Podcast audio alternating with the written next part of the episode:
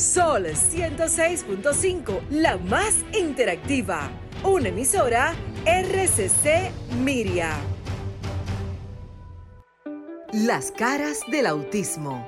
Auténticos, unidos, inigualables, sinceros, maravillosos y originales todas las facetas de un mundo diferente y especial en Las caras del autismo con Sofía La Chapelle por Sol, la más interactiva.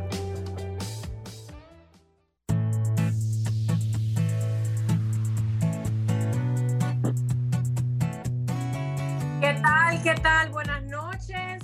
Y yo empiezo así, rapidito. República Dominicana, el resto del mundo, bienvenidos a este programa que es tu programa, todos los sábados a la misma hora, a las 7 de la noche, pero como ahora estamos en la más interactiva, Sol 106.5 desde hace dos años, pero pues gracias a la pandemia, porque hay cosas que hay que agradecer, puede el mundo entero sintonizar, no solo en República Dominicana, sino también en el resto del mundo. Así que si usted está por las plataformas de Roku, de Spotify, de todas esas cosas, con un teléfono, con un iPad, ya no hay excusa para que la información no llegue. Bienvenidos a las caras del autismo. Eh, interesante, interesante el hecho de que podamos reunirnos en vivo en diferentes ciudades. Tenemos dos invitadas en República Dominicana que están allí, mujeres que batallan día a día para llevar información, educación y que trabajan uno a uno con las personas que tienen esta condición. Y cuando digo personas, somos seres humanos, no importa si es un niño de un año o un niño de 60 años con esta condición de vida. Así que vamos a hablar de educación y vamos a hablar de inclusión. Maritza Botier Albate, que también está por ahí. hola Maritza, buenas noches. Hola, buenas noches Sofía, buenas noches. Las hola. Hola, hola. Y a todos nuestros escucha felices de reencontrarnos otro sábado más con la oportunidad que nos da Dios de hablar de la obligación que Él nos dejó, el legado que Él nos mandó, hablar sobre cómo mejorar las vidas de las familias especiales.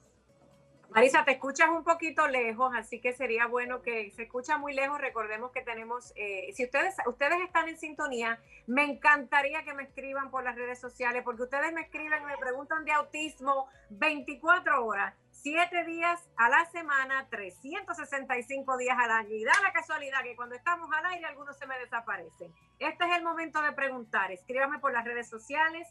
Voy a abrir en vivo el Instagram con esta pantallita que tengo aquí. Tengo a María Pereira desde Punta Cana, República Dominicana. Ya va a decir quién es, porque aunque ustedes han estado en el programa y forman parte, porque este programa es para todo el que ya ha estado y para el que falta por venir, que quiera sumarse a hablar de autismo. Giovanni Quiroz también. Es bueno que vuelvan a repetir quiénes son, qué están haciendo, porque recordemos que hay gente que no sigue, sino que de repente prendió o alguien le dijo y están un poquito fuera de eh, información. Son, son personas, seres humanos que trabajan día a día. 809-540-1065, 1833-610-1065. Hello, ¿dónde está mi gente? 1809-540-1065 y el 1833 610 1065.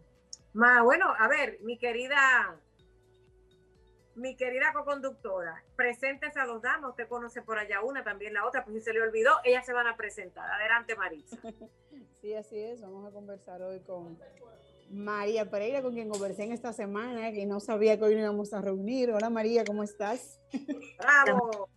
Hola Sofía, hola familia. Gracias por la invitación. Aquí estoy con un tema que me encanta. Se lo, se lo dije vía telefónica a Maritza, pero es el tema que me apasiona. Dentro de todo lo que trabajamos es mi pasión, el tema de hoy. También nos acompaña Johanny Quiroz. Hola, Johanny. Hola, ¿cómo estás? Bueno, para mí un placer estar aquí. Eh, todos me conocen como Familia Inclusiva RD. Ahora Ahora el tema es que estamos tratando de dar a conocer el nombre, Joanny Quiroz, porque me gusta mucho que me digan Joanny. Em, Familia Inclusiva RD trata siempre de psicoeducar a todas las personas que no tienen un caso de autismo en su casa, que no tienen ninguna discapacidad, a que críen en la inclusión, a que, a que también a los padres que tienen hijos con autismo, a la crianza positiva, a la crianza respetuosa que no importa que mi hijo tenga o no tenga una discapacidad, se merece la misma crianza respetuosa y, con mucho amor y también firmeza. Eh, y nada, eso es lo que tratamos de hacer nosotros, psicoeducar. Buenísimo. 809-540-1065, 1833-610-1065. Señores, cuando yo no sé cuándo esos patrocinadores que andamos buscando y que el Señor nos va a proveer, estamos buscando regalos para la época de Navidad, estamos buscando patrocinadores que regalen libretas, estuches, muñequitos, paletas, chicles, carros, casa, medicina, pañales. Necesitamos empresarios para este programa que queremos regalarle a todas esas madres y padres que nos escuchan ya por dos años a través de Sol. Eh, yo no estoy pegada con nada más que con Dios, pero entonces el que está pegado con Dios siempre va a tener algún día eh, suficientes peces para dar. Eso es un comentario de doble sentido, por eso parece si le tocamos el alma a alguien. Necesitamos obsequiarle a todos esos padres y madres que 365 días al año están trabajando en casita con sus hijos, algún detallito en esta Navidad. Maritza, cuéntame algo para que tú le preguntes a Giovanni, que yo me voy a poner en vivo por Instagram, a Giovanni y a nuestra querida María. Hablemos, porque ya va más de una semana. Miren, yo estuve en República Dominicana, yo me senté a ver la televisión educativa y yo no voy a comentar nada porque a mí me persiguen y me escuchan y después me, censuran por detrás escondido y también a veces que felicitar. Felicito ese, esa iniciativa de ponerlo en televisión, pero como yo soy productora de televisión y yo sé que lo hizo un gran productor, ni voy a decir nada. Pero ustedes que están allí, que tienen estudiantes que deben estar sintonizando esos programas, me gustaría saber qué les parece. Maritza, déjame a Luca por ahí, dame un besito con Luca. 809-540-1065, llámenos que estamos en vivo. Mira, eh, Sofía, justamente esta semana se dio a conocer el día 3, que es el día de la discapacidad de las personas, de con discapacidad a nivel internacional. El, ministro, el Ministerio de Educación dio a conocer eh, un programa, digamos, para las familias especiales con diferentes condiciones. En el mismo, eh, no sé si ustedes tienen un cuadernillo, Joanny y María, que se emitió para fines de que los educadores especiales puedan manejarse eh, en lo que es el conocimiento de ese cuadernillo. Y también dijo que va a haber un canal especial, no especificó cuál, pero va a haber un canal especial para las personas especiales, para que estas personas puedan recibir la debida educación. Porque los demás canales son genéricos. Entonces la queja desde un principio fue que los niños especiales aprenden diferentes, independientemente de la condición que posean o no. Aprenden de manera diferente. Entonces, él, gracias a Dios, por lo menos esa queja la escuchó y dijo que a partir de los próximos días va a haber un canal especial para educación especial. También dijo que ese cuadernillo eh, está disponible en la... Si se frizó, no se preocupen, que por aquí estamos al bate Joanny y María, continúen ustedes. A ver, eh, déjame preguntarte algo. En relación a la educación especial, quiero que entiendan algo, aunque estemos en República Dominicana, eh, Maritza Botier va a tener que volver a llamar y a mí me pasa también, es un programa en vivo, importantísimo que sepan eso. Quiero que enfoquen también en que cada vez que nos escuchan, hay gente de muchas partes del mundo que nos está escuchando y que podemos servirle de ejemplo en términos que lo que está pasando allá pasa en Latinoamérica y en otros países, igual está pasando en Estados Unidos. ¿Qué piensan ustedes de un programa de televisión para niños con educación especial?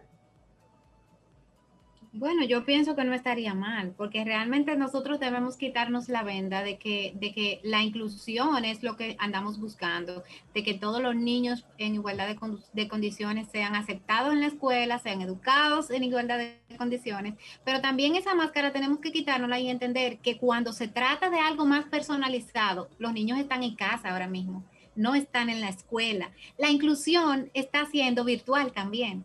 Entonces, si tenemos el acceso a algo más especializado, más, más personalizado para ellos, yo creo que es algo que deberíamos ver desde otro punto de vista, no desde, ah, bueno, vamos ahora a excluir o vamos a, a separar. No estamos separando, estamos buscando la forma de que todos aprendan en casa. Eh, realmente el trabajo no es fácil, no es fácil ni siquiera para los mismos padres que están acostumbrados, para los educadores, para el mismo sistema educativo que está haciendo de tripas corazón, no solo el de nosotros, sino todos los sistemas educativos del mundo, han tenido que, que, buscar opciones, opciones nunca vistas, porque no el, el que no trabaja homeschooling no sabe realmente. Ahora mismo estamos teniendo muchísimo progreso en cuanto a eso y ojalá que ese progreso sea ya por la vida, porque mucha gente va a querer quedarse así porque le conviene más o porque, bueno, por lo que sea. Pero pienso como que, como que es algo muy positivo, sobre todo que estén pensando en los niños y en los adolescentes que tienen una discapacidad, que también necesitan educación, información, que también necesitan de ese asesoramiento educativo, que quizás en este tiempo no lo han tenido y si lo han tenido ha sido pagado personalmente por los padres, que muchos de los padres, la mayoría no pueden costear ese, ese, esa, economía que, es tan costosa de tener eh, una persona que vaya a su casa con todos los cuidados. Entonces yo pienso que, que es muy positivo ese paso que se ha dado. María, ¿qué te parece a ti desde Punta Cana, trabajando a diario y también escuchando a los padres? Yo entiendo la postura de Giovanni, pero cuando hablamos de inclusión, y esto es algo muy personal, les voy a hacer un comentario como madre, eh, como persona que ha escuchado muchos especialistas en educación a nivel mundial. Yo entiendo que es muy bonito incluir, pero no es incluir por incluir. Y si no estamos preparados para incluir, es un desastre. A mí me preocupa mucho eso. Eh, entiendo que hay que incluir, pero es que hay áreas en las que la inclusión, por ejemplo, ir a una fiesta de cumpleaños, yo quiero que incluyan a mi hijo. Ir a casa de un amigo, quiero que lo incluyan. Eh, un parque de diversiones, quiero que lo incluyan. Pero en algo tan delicado como la educación, cuando se habla de incluir, es tener estudiantes regulares con estudiantes de educación especial en un mismo sistema. Llámese cuando las aulas están abiertas bajo un mismo techo y separados a nivel virtual, hay que saber lo que se está haciendo. Bueno, que eh, eh, es algo muy difícil. Eh, todo, cada quien pelea por sus propios intereses y eso es algo que no vamos a lograr cambiar jamás, porque cada uno, cada papá quiere lo mejor para su propio hijo, ¿verdad? Pero sí entiendo perfectamente lo que dice Sofía. De hecho, mi, mi percepción de lo que es inclusión es que tú invitas al niño al cumpleaños, el niño que tiene autismo, que tiene cualquier discapacidad, lo invitas al cumpleaños, pero no solo invitarlo al cumpleaños, es que todos bailen con él y es que todos compartan con él, o sea, no se trata solo de abrir la puerta. Vamos a ver, de hoy es en educación, ahí es que donde vamos a enfocar. Exactamente, exactamente. Entonces, ¿qué te digo? He, he, visto en algunos casos, y no te voy a decir que en todos, que, que todo se mantiene igual en cuanto, por ejemplo, en los cursos donde hay niños que tienen necesidades especiales o adolescentes que, estaban en aulas junto con los niños típicos, ¿verdad? están llevados, eh, siendo llevados a las aulas virtuales de la misma forma. También los niños están participando y quizás no funcione tan, tan igual porque tú sabes que ellos quizás necesiten un poco más de atención eh, en la parte física, pero, pero, pero lo veo bien, o sea, se puede hacer, se puede lograr eso que tú dices, eso de que, de que vamos a, ok, lo teníamos en la misma aula física junto, pues vamos a llevarlo a la misma aula virtual también. Ok, pero lo que sucede, eh, Maritza, para que ya mismo me entrevistes tú a María, quiero que enfoquemos el programa de hoy en educación. En educación no podemos incluir por incluir, porque vamos a causar daño no solo emocional, que es el más importante para una persona con autismo. Vamos a, a causarle un daño a largo plazo si los maestros, si el sistema no está preparado a su cabalidad. Yo les voy a decir algo, ni siquiera en Estados Unidos. El sistema de educación en casa está funcionando como debe de funcionar. Funciona pero no como debe de funcionar. Claro. Entonces, vamos a enfocarnos para que el programa de hoy sea de beneficio para esos padres que están desesperados y que este no, este hay muchos programas hasta que Dios nos permita quisiéramos hablar de educación. Maritza, ¿qué te parece si tú me le das ahora un grupito al bate a María? Hay mucha gente en las redes sociales comentando, Jacqueline, yo sé que está, que está pendiente. Eh, de Orlando hay gente que dice que sí, que le, hay gente que dice que funciona, otro que no funciona, muchos mucho de ustedes. Es que, es que yo creo que cada caso es particular, porque eso que hay gente que dice que le funciona. Yo he visto casos de gente que comenzó muy mal, muy mal con, con la parte virtual, con sus niños con autismo, y ha ido mejorando. Eso también. Poco a poco. Así es. Bueno, Maritza. Bueno, básicamente es así, básicamente, básicamente como dice Johanny, es un asunto de, de querer y de tener la actitud de cambiar, porque realmente aunque el sistema nos ponga todas las herramientas, si nosotros como padres no nos enfocamos y no nos desarrollamos, como quiera va a ser un tema.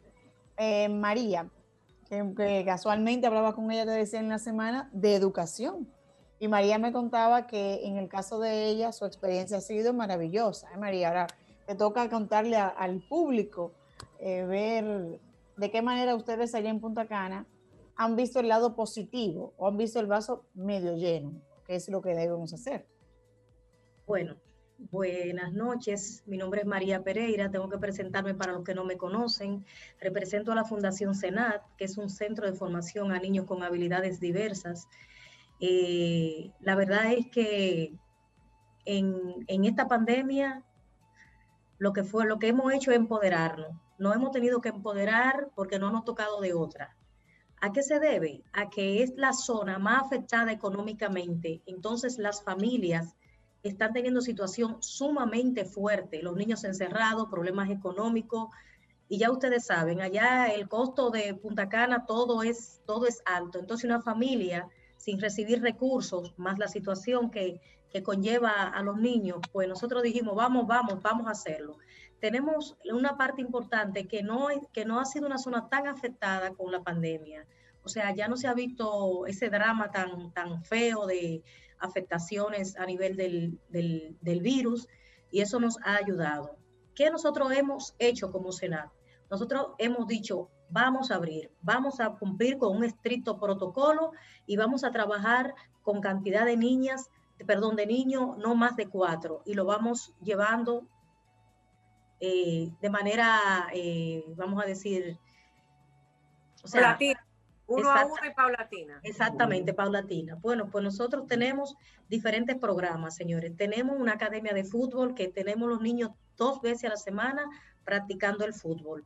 Tenemos una maestra de danza que nos lo enseña a relajar, nos da clase de danza, de, de teatro y tenemos un maestro de música ya nosotros estamos dando piano, estamos dando batería, flauta, guitarra. Aparte de eso, nosotros estamos trabajando el tema alfabetización. Debo hablarle que de acuerdo a nuestra experiencia, la inclusión hay que irla manejando, como dice Sofía, paso a paso, acorde al nivel y, al, y a la capacidad del niño o al fuerte de cada niño, como sea el niño. Si tenemos un grupito de tres niños que lo vemos que podemos integrarlo y trabajar juntos, esos tres, lo trabajamos. Pero tenemos niños con casos un poquito más eh, delicados, entonces lo trabajamos individual, pero lo trabajamos con cariño, lo trabajamos con amor, lo trabajamos con una entrega, señores, que yo más feliz no puedo estar. Pero estoy ayudando, digo yo, porque soy la presidenta de SENA y soy quien, quien tiene esa, esa responsabilidad tan delicada sobre sus hombros pero estamos trabajando a toda la familia sin decirle, ponerle ningún tipo de condición económica. Eso estamos logrando, porque hay mucha crisis. Hay mucha crisis. Tú fuiste allá de Senat, tú no diste, ¿te acuerdas? Que tú no diste una, tú participaste en la Plaza Palma Real. ¿No te acuerdas de mí? no diste disciplina positiva. Con sí, sí, sí, claro, claro, claro. Que Acuérdense que estamos en un programa de radio, que no estamos en la sala. Ya, Perdón. No, no, pero claro, yo, yo lo recuerdo. Un paréntesis, porque ella fue, ella participó en una actividad con nosotros allá. bueno, es importante que, que, que, vayamos al punto, se nos va la hora corriendo. Yo quiero que tú me digas, María, ayúdame, eh, porque mi trabajo es conducir para que tengamos claro el tema. Yo quiero que nos enfoquemos. ¿Qué están haciendo ustedes? Entiendo la pandemia, entiendo el dinero y eso es importante. Pero lo yo, yo quiero que la gente escuche en su casa, porque es la desesperación que hay, y los felicito, porque hay gente que sí le está funcionando, pero este programa es para los que no están funcionando, porque tenemos que prepararlos, porque no todo el mundo tiene, o sea, digamos que en el universo del autismo es un milagro los que tienen el beneficio de tener organizaciones que le funcionen. Padres que funcionen y escuelas que funcionen. Entonces, mi trabajo es concentrar esta información en los que no tienen esas bendiciones y buscan programas de televisión, la ayuda de alguien que les informe. Danos, dinos qué están haciendo ustedes directa y exclusivamente en educación, que les está funcionando y que quizás un padre o una madre que nos esté escuchando pueda aplicar en casa. Nosotros tenemos mucho material educativo y tenemos una psicopedagoga y una profesora de educación especial bilingüe. Hay niños allá que conectan más con el idioma inglés y lo estamos trabajando bilingüe, los demás en español, sobre todo cuando son niños que no tienen comunicación verbal, obviamente ahí no se prioriza el inglés sino el español para irle más fácil a ellos. Pero estamos avanzando, le compré, le conseguí unos cuadernos muy, muy prácticos porque son unos cuadernos que 50% es en blanco y los otros en raya y tenemos, y no está funcionando muy bien. Hay una parte más importante, perdón Que te interrumpa. María, perdón que te interrumpa. Ustedes programaron, o sea, diseñaron el programa. Claro. ¿Ustedes dio educación especial o ustedes han adaptado su programa a la realidad de su comunidad? No, nosotros lo hemos adaptado al niño, al potencial del niño. Una adaptación curricular acorde al niño. Hace tiempo yo llevo haciendo todas estas gestiones aquí en Santo Domingo, buscando información, porque el tema, el tema educación me encanta y me gusta, porque fue el que más me chocó. Y desde la primera vez que fui al programa de Sofía La Chapelle, yo decía, señores, la educación es lo más importante. Pero hay algo, Sofía y Marisa, que quiero que se tome en cuenta esta parte. Ahora mismo yo estoy notando, de acuerdo a mi experiencia, que la parte más delicada son los padres. Los niños en cierto punto están teniendo menos problemas dentro de esta crisis que los mismos papás. Cuando uno agarra a los niños y no trabaja, uno se da cuenta y señores, hay que dar apoyo a la familia. Es fundamental el apoyo a la familia. Los papás están totalmente descontrolados por la misma situación. Así es, definitivamente. Joanny, ¿qué está con relación a apoyo a los padres? Nos vamos a eso, eso entre qué están haciendo con técnicas educativas per se. Ya acaba, eh, María dio algo de un cuaderno, eso es algo práctico, pero para los padres, eh, tú dices que están haciendo algo. ¿Qué se está haciendo para que nosotros los padres seamos los asistentes del maestro en casa? Bueno, lo primero que hay que hacer es educar a los padres, porque si bien el sistema educativo está educando a los padres en esa parte del sistema educativo, de qué vamos a hacer, qué vamos a llevar a cabo físicamente, la parte emocional es algo, como decía María, muy delicado y que los padres deben prestar atención. Mamá y papá necesitan poder regularse ellos para poder ayudar a sus hijos a regularse, a fomentar la paciencia, a fomentar los buenos hábitos y, la, y las rutinas. Las rutinas son vitales para los niños que tienen autismo, vitales, y tú lo sabes, ustedes lo saben. Entonces, es muy importante que nosotros como padres, los padres que tienen niños con autismo, estén abiertos a eso, a crear rutinas, a educarse, a buscar técnicas. Las técnicas las damos, las tenemos, pero si los padres no se acercan y no las buscan, pues es muy difícil llegar a cada hogar. Eso es lo que tratamos. Buscamos la forma de meternos por donde sea para que llegue a los padres la crianza respetuosa, porque la crianza respetuosa es para todos, para que llegue a los padres la, información sobre las técnicas de, manejo de los impulsos, de manejo del estrés, porque eso es lo que más se está viviendo ahora mismo, muchísimo estrés por falta de dinero, por el encierro, por la pandemia, por todo lo que tenemos alrededor nuestro. Entonces, eso es algo muy vital para los padres porque de esa forma se van a ver afectados los hijos de manera positiva o negativa. Vuelvo a hacer la pregunta, ¿qué estamos haciendo para el tema educación per se? Ejemplo, yo le voy a dar un ejemplo. Ustedes como organizadoras y directoras de sus proyectos, cada cual en su área, el enfoque es yo soy un padre, estoy interesado, los llamo y le digo, no sé cómo ayudar a mi hijo con la matemática en casa. A eso es que me refiero. ¿Qué estamos haciendo fuera de lo que nos provean o no nos provean para ayudar al padre que está interesado en aprender a ayudar a su hijo para que se eduque? Porque entiendo que todo, que la parte emocional, si ese niño no está bien regulado, si no está eh, tranquilo, si está desesperado, denos las técnicas a eso es que me refiero, porque esas son las preguntas que me hacen a diario. Yo les voy a dar un ejemplo para que seamos un poquito más prácticos. Exacto. Porque el universo del autismo es tan grande que cuando empezamos a hablar, la mente empieza a divagar y se nos va el hilo de la conversación. Máximo tiene, es genio, un coeficiente intelectual de 131. Ah, qué bueno, Sofía, qué lindo. No, no, no es que mi hijo sea inteligente, porque es que mi hijo también es hiperactivo. Y a la misma vez tiene, aunque ya a un nivel muy regulado, autismo. Eso es un tremendo problema. ¿Qué yo he tenido que hacer como padre? ¿Qué yo busqué de profesionales como ustedes? Porque eh, eh, quiero que hablemos con los padres que están buscando ayuda desesperadamente, dándole consejos.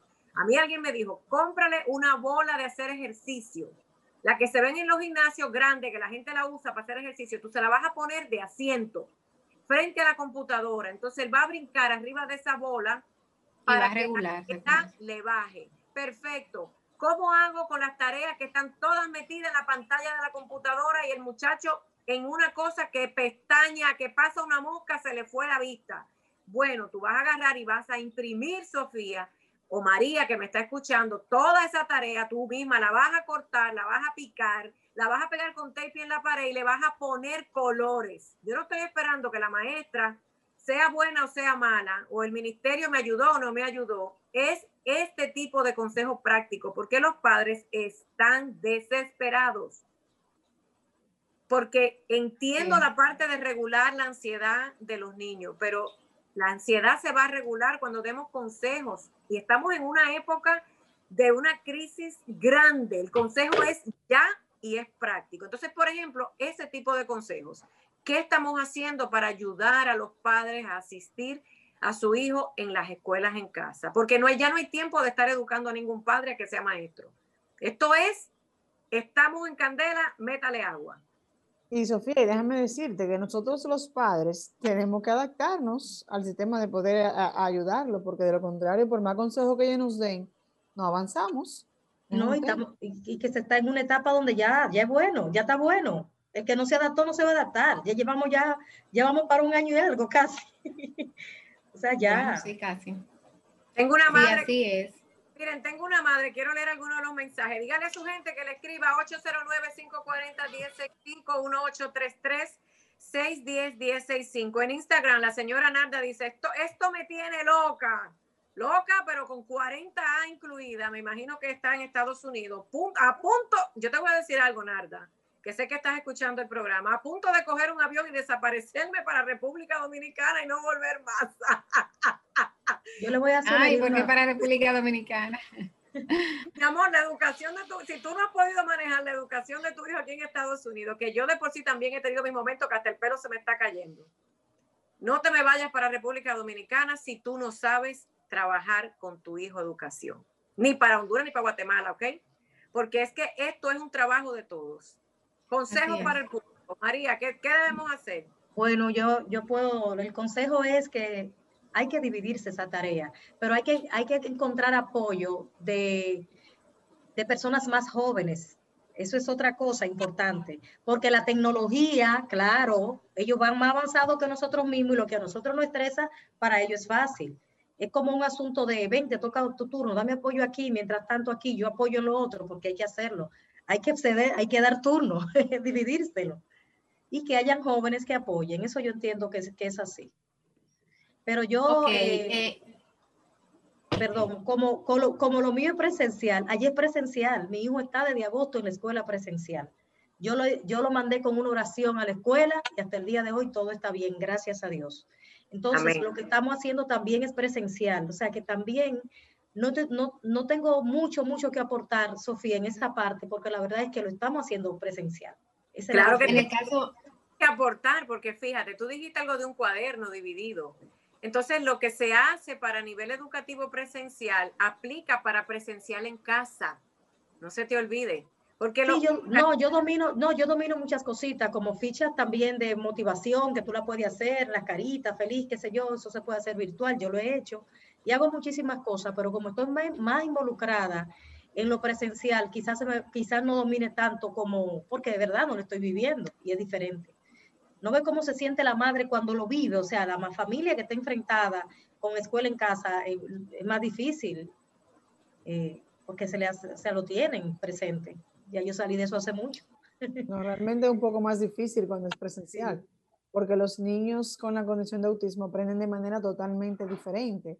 Entonces, por, por ejemplo, Ah, les iba a decir algo práctico, como dice Sofía, para los pequeños, pero, pero es que en todo caso los padres tienen que poner de su parte. Para los pequeños, algo práctico que pueden hacer los padres en casa es imprimir cosas que puedan, como tú dijiste, imprimir cosas que puedan ayudarle a su hijo a comunicarse. Por ejemplo, hay una página que se llama arasac.org, arasac con doble A. En esa página ustedes van a encontrar muchas tarjetas con, eh, con dibujos que sirven para que los niños con autismo se puedan aprender a comunicar con su familia y su familia con ellos. Ahí están las tarjetas para aprender sobre el coronavirus, que es tan difícil de explicarle muchas veces.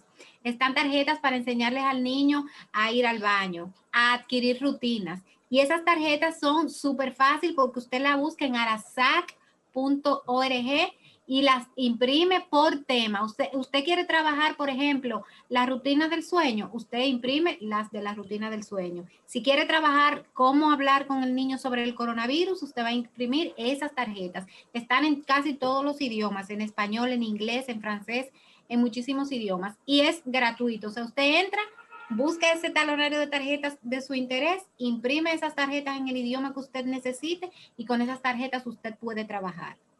¿Qué yo les recomiendo a los padres? Que impriman esas tarjetitas, las corten y si no tienen forma de platificarlas, lo hagan con tape transparente. De ese tape ancho transparente. Con eso las pueden cubrir y así no se les dañan para que les perduren. Negociar con los niños, también negociar con los niños para, para ver cuál es el tema que, para, para, premiarlo, ¿no? en una economía de fichas, si tú le, si tú le, si tú le, si tú lo vas a premiar, por ejemplo, con Legos, tú le pones su Lego, entonces el niño va a estar motivado haciendo esa, haciendo esa, esa actividad. Al final, cuando ya logre sus cinco, por ejemplo, carita feliz, ya el premio se lo ganó. Esa es una forma también de motivar a través de... Premiarlo a nivel de hacer, por ejemplo, una tarea. Eh, estaba hablando yo con una especialista en educación que eh, con la que comentaba el cansancio del agotamiento de tenerlos tanto tiempo en las pantallas, eh, físico, mental y visual. Entonces, en las tareas logramos unos acuerdos con los maestros, con los cuales todavía estoy batallando aquí en Estados Unidos, que las tareas, aunque haya que someterlas a nivel virtual, logramos con acomodar y modificar lo siguiente. Ustedes pueden llamar a sus maestros y decirles si usted puede grabar en video a su hijo, por ejemplo, leyendo el capítulo y que el resumen, en vez de con sus deditos poniéndolo en el teclado, lo haga de manera verbal y usted le envía ese video. Eso es una acomodación y modificación de una tarea virtual, pero que se acomoda para que el estudiante pueda presentarla en forma de video. Hay niños que trabajan otra acomodación que se está solicitando y que se, se puede hacer si el maestro quiere y se lo permite. Eso es importante eh, fotos, tomar fotos, ejemplo, mi hijo tiene 12 eh, preguntas de matemática. En vez de contestarlas en el teclado, poniéndole el dedo y fajado otra vez en esa computadora, en un papel como en la escuela, en su libreta, yo le tomo la foto y yo subo esas ecuaciones a nivel virtual en la plataforma que el maestro Exacto. Pero estoy despegando a ese estudiante y dándole un descanso de tanta eh, tecnología. Entonces, por eso le estoy diciendo que tenemos que ser creativos. Esas son, Sofía, esas son técnicas que se dan con niños eh, verbales. Con los niños no verbales, eh, me imagino que el trabajo debe ser diferente. En este caso, Joanny, ¿cómo podemos ayudarles entonces? Como dice, como dice Sofía, fotografías. Y si no, como el niño sepa desenvolverse. Porque si el niño lo que sabe es dibujar y la tarea se trata del cuerpo humano, pues vamos a buscar la forma de que el niño dibuje algo y le tomamos una foto y esa sea la información que vamos a subir a la plataforma. Porque la idea es que el niño trabaje y aprenda, no como el niño lo pueda, lo pueda exponer, ¿verdad? La, idea es que lo aprenda y que podamos eh, cumplir con las tareas y que sea de manera física, no virtual, como dice Sofía. Porque la idea es esa, sacarle un poco de las pantallas también para el asunto de, las técnicas para regular y para, y para llevar al niño a, a la tranquilidad y a bajarle un poco los niveles de estrés, nosotros en la casa podemos hacer muchísimas cosas. Siempre le digo a los padres, no hay que gastar dinero para ayudar a nuestros hijos en casa. Con pasta, se puede hacer con un palito largo, yo les enseño, y con, y con pasta de penne, que es la más anchita, meter esas pastas ahí. Estamos enseñando al niño a contar, estamos enseñando al niño a regular emociones, eh, principalmente la ansiedad y el estrés. Y le estamos enseñando también lo que es motora fina, porque está metiendo algo en un palito. Esa es una. La otra es en un frasco de sal, que tiene los, los hoyitos un poquito anchos, meter palillos de colores. Esos palitos de madera que venden en la tienda para la comida, palitos de colores en esos agujeritos. Motora fina, estamos trabajando con eso y también estamos trabajando la ansiedad. También, ¿qué se puede hacer? Masilla de harina.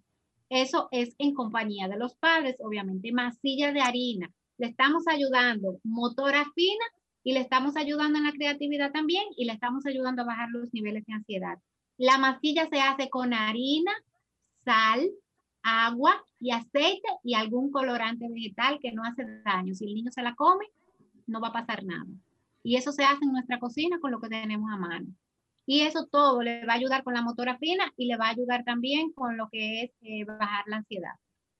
clase, y, hay algo muy Ejemplo de clase de ciencia, por ejemplo, la matemática, ya saben, la matemática es matemática. Puede ser que usted grabe un video con su hijo, si es que habla, si no habla, que escriba. Y si no escribe, haga cuatro manzanas, dos bananas, reste, multiplique. Usted le toma la foto de cómo el niño lo está dividiendo o el video y usted se lo envía al maestro, porque hablaba yo con una experta sobre el tema del cansancio visual y del cuerpo frente a la computadora o al aparato tecnológico y cómo arrebatarle tiempo para poder entregar esa tarea virtual, porque se exige que se mande por la computadora, pero no significa que el niño lo tiene que hacer él. Hable con el maestro y que sea usted como padre que diga, yo te voy a dar la idea, él te va a decir si sabe contar, restar o dividir, si sabe el resumen del capítulo de ciencia, ya sea grabado, ya sea escrito, ya sea dibujando. No le pueden decir que no. Escúcheme bien. Te voy a enseñar algo. Déjame decir algo importante a nivel de... Muy importante. Ningún maestro se puede negar. Escuche bien, no porque estemos en Estados Unidos, en ninguna parte del mundo. Ningún maestro se puede negar a que usted entregue un trabajo de su hijo de la manera que su hijo pueda entregarlo siempre y cuando el estudiante demuestre que aprendió la lección y que sabe lo que está haciendo. Dibujando con fruta, con vegetales, con, con lo que sea, pero el maestro no se puede negar. Se los digo porque tuve que negociar eso la parte de la matemática, donde me decía, no es que tiene que ponerme la ecuación en la computadora. Digo, no, ya está agotado, ya está cansado, lo va a hacer en un papel y yo le voy a tomar la foto y yo se lo voy a subir a usted, maestra, en la computadora. Yo no me estoy negando a que esa información llegue vía digital, por el, formato que sea que utilice el colegio o la escuela. Lo que me estoy negando es a tener a mi hijo sentado en una silla siete horas al día agotado. Yo te voy a demostrar a ti que él puede hacerlo de otra manera y no pueden. Y si no usted va, mire, con el, con el cariño que le tiene, lo demanda. Vaya si busque un abogado y demande al sistema escolar. y aquí también se puede hacer, aquí también se puede hacer, definitivamente. Con todos los niños que están ahora mismo en clase estudiando en aulas virtuales, se puede hacer de esa forma también. Eh, lo que sí que los padres tenemos que ponernos fuertes con los maestros, porque a veces los maestros lo quieren coger de una forma más suave y eso no lo podemos permitir. Eh, sobre lo que dijiste ahorita, Sofía, de la pelota, para que el niño se regule, también hay otra técnica que es debajo de la mesita del escritorio donde está el niño, poner una caja con, con guandules secos o habichuelas secas, cualquier cosa que sea así como, como de, en esa textura para que el niño meta los pies y se mantenga mientras está en clase, se mantenga como tocando eso con sus pies. Eso le da como, como una especie de masaje de, de, de relajación y eso también podría ser algo que funcione. Bueno, vamos a darle el turno a María, porque tú y yo hablamos mucho. María, cuéntame, para los padres, ¿cómo pueden ellos aprender algo que tenga que ver, eh, tú como madre? Ahora vamos a poner el ejemplo. ¿Cómo has aprendido tú que le puedas dar un ejemplo, así como hago yo, a los padres que nos escuchan, de cómo ellos pueden ayudar a hacer las tareas con sus hijos? Bueno, lo primero es tener paciencia. También, aparte de tener paciencia, estar en un lugar adecuado y soltar las responsabilidades. Los papás muy ocupados con un teléfono al lado, es una bomba de tiempo con una responsabilidad con su hijo al lado. Entonces, para poder ser, efectivo, hay que desconectarse de todo. Ese aparato telefónico que no nos deja ni respirar, saber que tiene que estar lejos en ese momento. Entonces, hay algo muy importante también que yo quería comentar ahorita y es también solicitarle a los maestros. Por ejemplo, si yo estoy con mi hijo ahora mismo haciendo una actividad, que no me van a decir que búsquenme guandule seco, una caja, un asunto. No, vamos a trabajar organizado. Si mañana se necesita eso, solicíteme qué usted necesita, entonces ahí lo va a tener. Si no lo tiene, ya es mi responsabilidad y no es culpa, ¿verdad? Pero eso es algo importante también. Las herramientas, lo que vamos a utilizar, ¿qué material se va a utilizar? Tenerlo ya por anticipado para trabajar organizado y así se, eh, así Perdón, se mantiene. Una llamada. Perdóname. ¿Qué tal? Buenas noches, bienvenido a las caras del autismo. Maritza, hable usted. A la buena. Ay, buenas amigo. Buenas. bueno. Te escuchamos, mi amor. ¿Qué tal? Buenas noches. Soy yo, Reidy. Reidy, Marisa, dile a ellos quién es Reidy. Yo quiero que María y Joanny, el público que no escucha, Mira, Reidy, cuando yo vaya a República Dominicana, Marisa y yo te vamos a conocer. Yo creo que es, nuestro fiel radio escucha. Preséntate, Reidy, a nuestras invitadas en el día de hoy. Eh, ¿Me pueden repetir lo que dijeron? No entendí. ¿Aló? Hola. Se ah. está cayendo la llamada. Reidy, háblanos porque estamos en radio, el tiempo vuela, quedan 20 minutos de este programa. Dile al todo el público que te escucha quién tú eres y por qué tú llamaste a este programa. Para saludarla. A mí se me pasó saludarla. Tan bello, pero tú llamaste. Gracias. Gracias, mi amor. Tú llamaste la primera vez diciendo que tú estabas preocupado porque tú no podías aprender. Sí. ¿Cierto o falso? Entonces cuéntanos por qué tú estás tan pegado de querer aprender y quieres aprender para yo ser cuando grande, ser un hombre de bien y ayudar a los más necesitados. Ay, qué hermoso. Freddy, tu mamá o tú no me des el teléfono al aire, mi amor, que eso es peligroso, pero necesito que tu mamá o tú llamen a Sol 106.5 o que encuentren mi página de Sofía La Chapelle y me pongan su número de teléfono de manera privada. Eso es importante porque estamos pendientes de que aparezca algo para ti, pero si no sabemos dónde encontrarte, quiere una computadora, él necesita aprender, él quiere aprender. ¿Cómo te está yendo con la escuela e, en la, en la casa y en el televisor? Cuéntanos. Muy mal. ¿Por qué? Porque la clase que dan estar en el cuadernillo y yo me quejo de eso, así como el, el presidente está haciendo eso mal porque nada más fue, fueron dichosos los niños que recibieron lato. Mi amor. todavía no han recibido ninguno. Giovanni, espérate, déjame hablar con este muchacho tan bello. Mi amor, mira, Ok, tú no has recibido el cuadernito, pero eso quizás se puede solucionar. Yo quiero que tú me digas a mí, eh, tú estás viendo la, la, escuela en televisión, ¿qué te parece? ¿Tú estás aprendiendo? ¿Te gustan las maestras que tú ves? ¿Van lento, van rápido? Porque es importante escuchar al estudiante. No se entiende, no lo entiende bien, pero es que estar consultando y no lo tiene que Va, van rápido. Van muy rápido hablando. Ellos son muy rápido y, no y yo no puedo apuntarla no puedo apuntar lo que dicen porque son demasiado rápidos y no le dan el tiempo para lo que ellos ponen para que a veces ponen un dibujo y nosotros tenemos que ser obligados y entonces después de tan rápido que son se pasan a otra clase y nosotros no sabemos hacer el dibujo bien, si, no nos dan tiempo. Mira, vamos a hacer una cosa. Pregúntale a tu mamá si ella autoriza que den tu teléfono al aire. Porque yo no quiero limitar las bendiciones Sí. que el Señor pueda tener para un niño como tú. Claro que sí.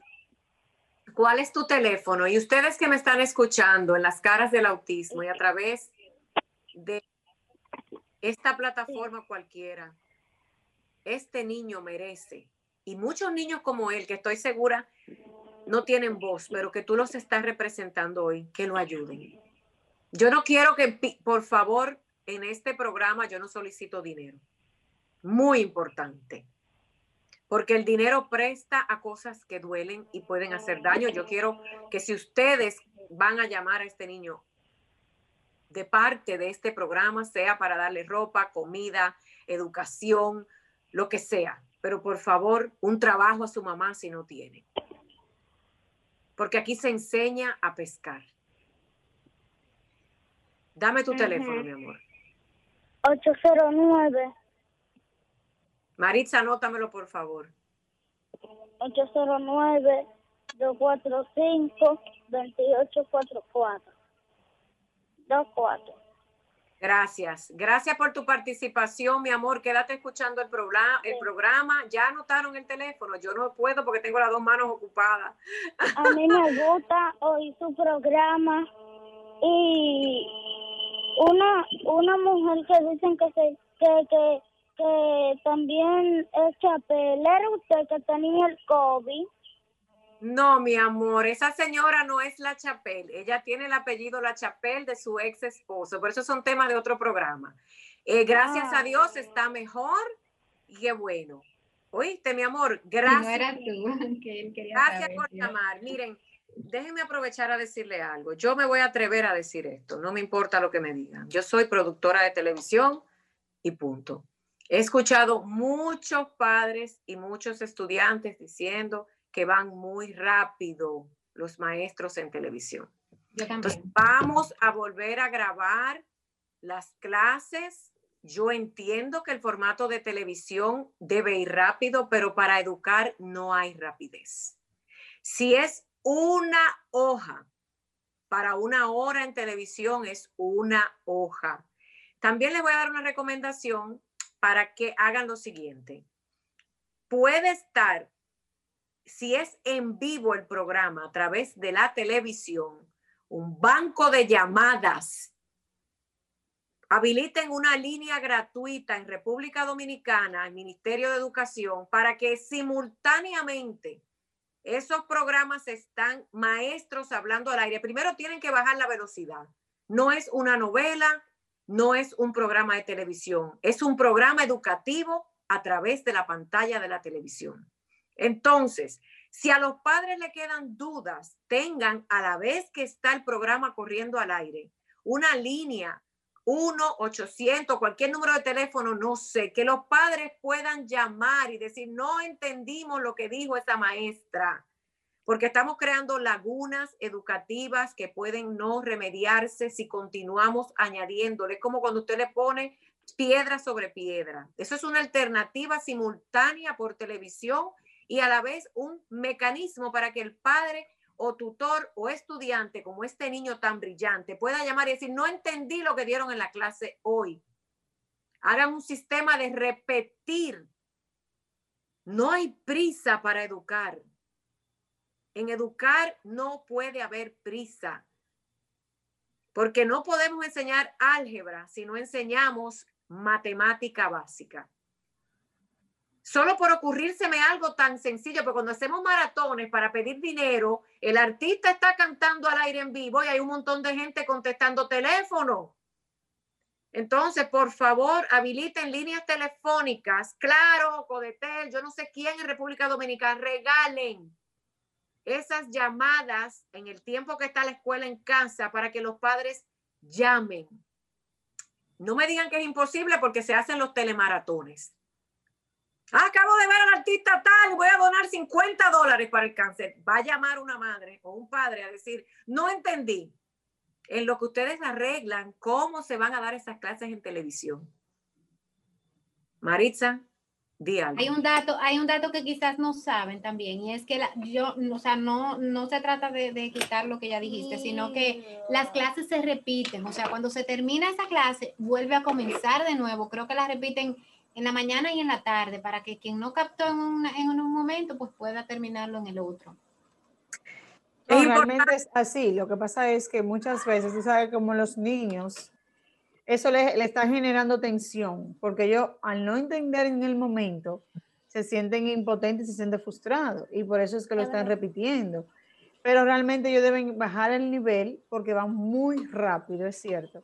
Entonces hay una eh, que te dan, por ejemplo, francés, que es lo que me se han quejado mucho también, y automáticamente te pasan a otra materia. Entonces, como el niño se queda con la laguna anterior, viene el choque, o sea, mental.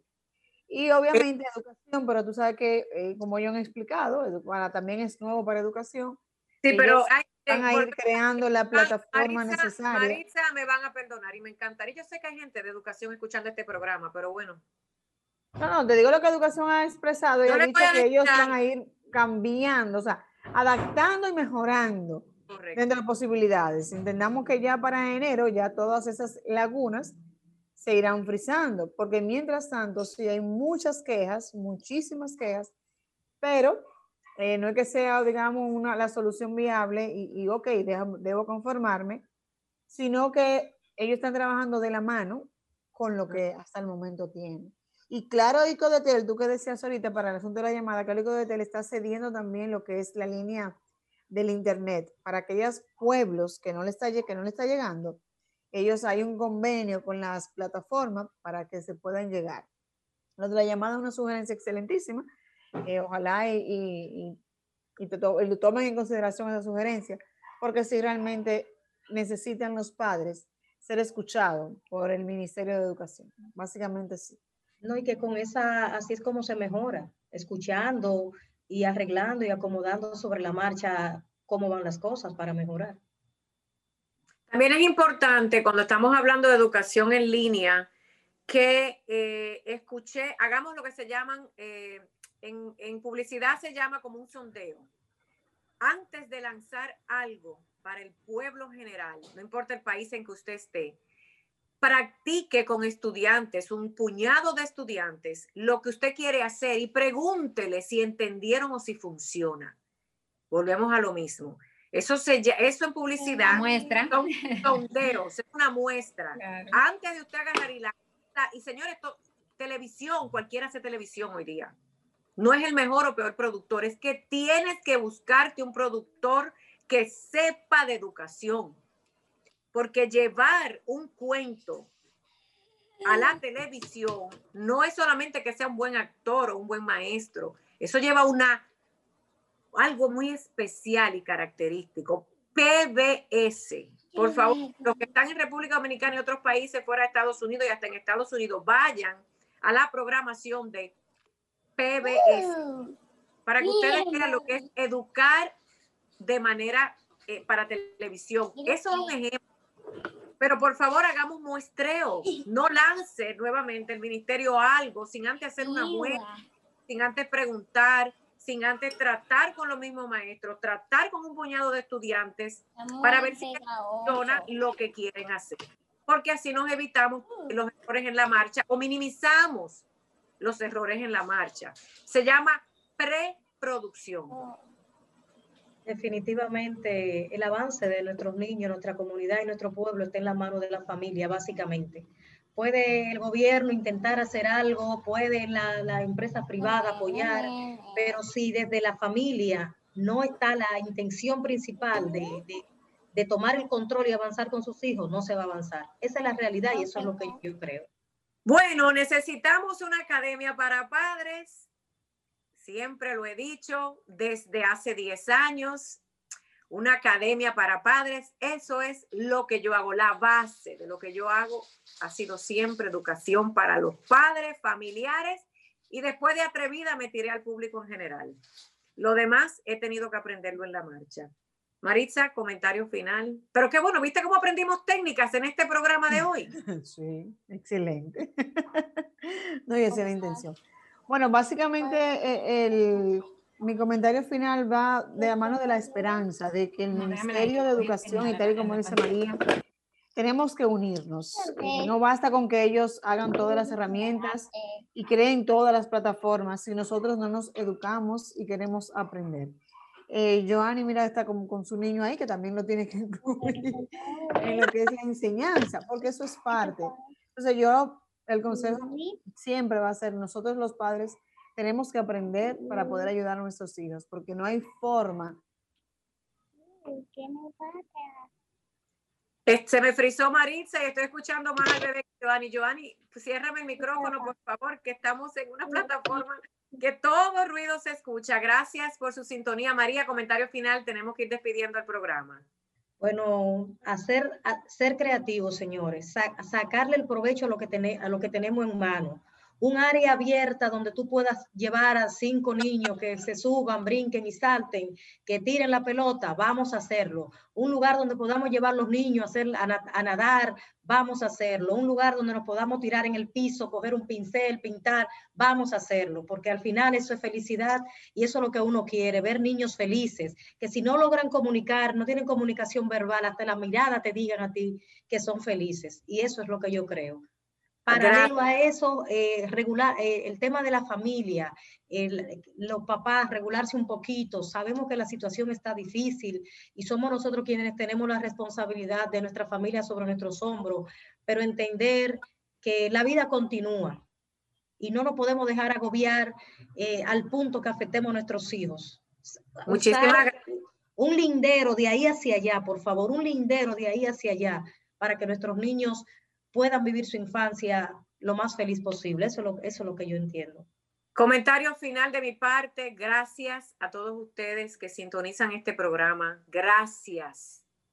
Gracias a RCC, lo tengo que decir, porque fue el programa que por lo menos a mí me dio la oportunidad, la empresa, de hacer un programa para todos nosotros. Este programa es de todos. Estoy cansada de decir, pero no me voy a cansar de volverlo a decir que todos los micrófonos de este programa están abiertos siempre y cuando sea para que usted sume a este proyecto. No espere que yo lo llame, llámeme, llámeme y dígame, Sofía, yo quiero participar, Maritza, llamen a Maritza, porque necesitamos escuchar muchas voces del autismo. Pero si usted espera que yo le sirva el café con galleta, yo no tengo asistente ni secretaria, me disculpan. También tenemos que aprender a ayudar al otro. Otra cosa, si su hijo no puede aprender, mire, yo fui drástica y lo voy a repetir. Si usted ha intentado todo, todo, todo más todo y no le está funcionando, pero es después de que lo haya intentado todo, apague la bendita computadora. Enséñele a vivir a su hijo. Se lo he dicho antes porque hay muchos casos. Hay gente que no puede, punto. Esto no va a ser para siempre. Aprovechen este tiempo de amar, de besarse, de integrar a tu hijo a tu vida. Enséñale a cocinar, a bañarse, a peinarse, a ponerse la ropa, a cepillarse. Enséñale. A vincularse. Enséñale a vivir. Dile, cuánto lo amas, dile que tú eres, que es lo mejor que, te ha, que ha tenido. Abrázalo, acaricia su cabecita. Dale amor Gracias. Gracias. Gracias a ti. Palabra final. Maritza, te quiere, me quedo corta, vamos arriba. Buenas noches. Gracias a todos. Que Dios me los bendiga. Aprendemos aprendiendo, pero aprender a amar es gratis. Buenas noches y bienvenidos nuevamente a mi corazón. Los dejo hasta una próxima entrega. Gracias, Giovanni. Gracias, María. Ay, gracias. Marisa, te debo todos los puertos del mundo. Dios te bendiga. En este programa, todos somos especiales. Las caras del autismo con Sofía La Chapelle.